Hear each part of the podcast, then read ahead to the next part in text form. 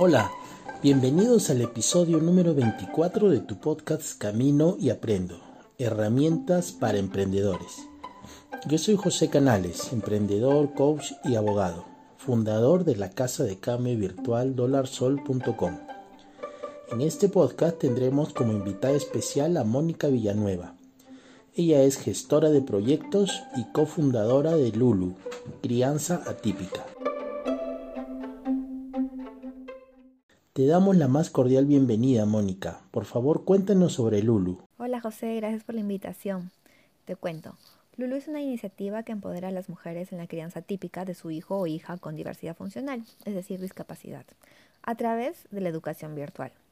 Nos encontramos en la primera etapa de nuestro emprendimiento, donde hemos creado una comunidad a la cual conectamos con especialistas que les brindan diversas herramientas para atravesar este proceso de crianza, que se caracteriza por tener un alto grado de incertidumbre. ¿Y cómo así nació el proyecto Lulu? La historia de Lulu inició en un evento de innovación de Techstars para mujeres, en septiembre del 2019, donde una de mis socias presentó una idea para atender al 10% de la población peruana que tiene discapacidad, ya que su hermano es parte de este grupo. Inmediatamente me sumé a la iniciativa ya que yo también tengo un sobrino con diversidad funcional. Y además había estado involucrada por un año en los Juegos Parapanamericanos, trabajando muy de cerca con el movimiento paralímpico y deporte adaptado para atletas con discapacidad motora, intelectual o visual.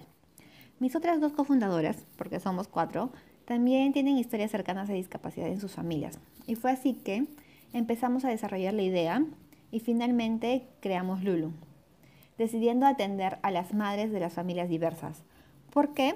Porque nuestra investigación nos dio luces de que son ellas quienes generalmente están al frente de este barco, en un contexto donde hay muchísima falta de información, trabas de la sociedad y es muy duro financiera y, y emocionalmente. Nuestra idea recibió el tercer puesto en esta actividad, pero nosotros decidimos que valía la pena ejecutarla porque es un segmento desatendido donde hay bastante oportunidad de crear valor. En lo personal, siempre he tenido el emprendimiento como meta y a pesar de haber trabajado por muchos años en el sector privado, me capacitaba constantemente y lo que creo que por fin hizo que tomara el paso al emprendimiento es sentirme identificada con el segmento al que atendemos y además encontrar a un equipo con mucha motivación y con el que es muy fácil trabajar. ¿Qué consejos le podrías dar a las personas que recién quieren emprender? Tendría tres consejos para los emprendedores. La primera es que si tienen una idea, que la ejecuten. Primero en pequeño, pero que no esperen a que todo esté perfecto para lanzarlo, ya que esta es la única manera de saber si su idea funciona o no y si el público objetivo está verdaderamente interesado en su propuesta de valor.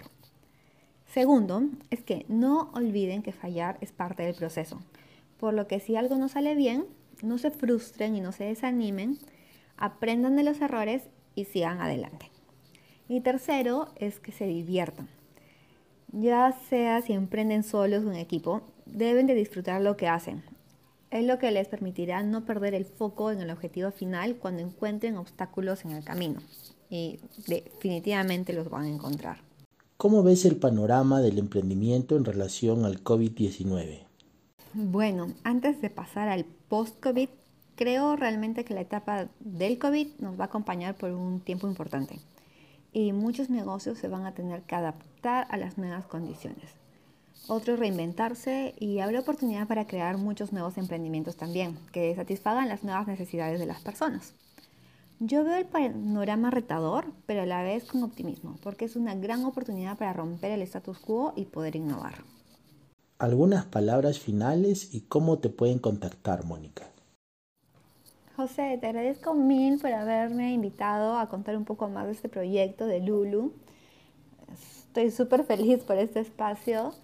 Y también quisiera aprovechar para invitar a quienes nos escuchan a que nos puedan seguir en nuestras redes, en Instagram y Facebook.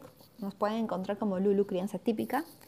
Y además aprovecho a invitar a nuestros eventos digitales, nuestros webinars, que son todos los viernes, donde invitamos a diversos especialistas a, que nos, a brindar herramientas para poder lidiar con la crianza en este tiempo justo de cuarentena. Los eventos están mayormente enfocados a, a familias diversas, pero Creo que también sería muy útil para familias convencionales, ya que la crianza típica trae muchas lecciones que son fácilmente aplicables para todo tipo de hogares. Así que nada, te agradezco una vez más y hasta una próxima oportunidad. Gracias.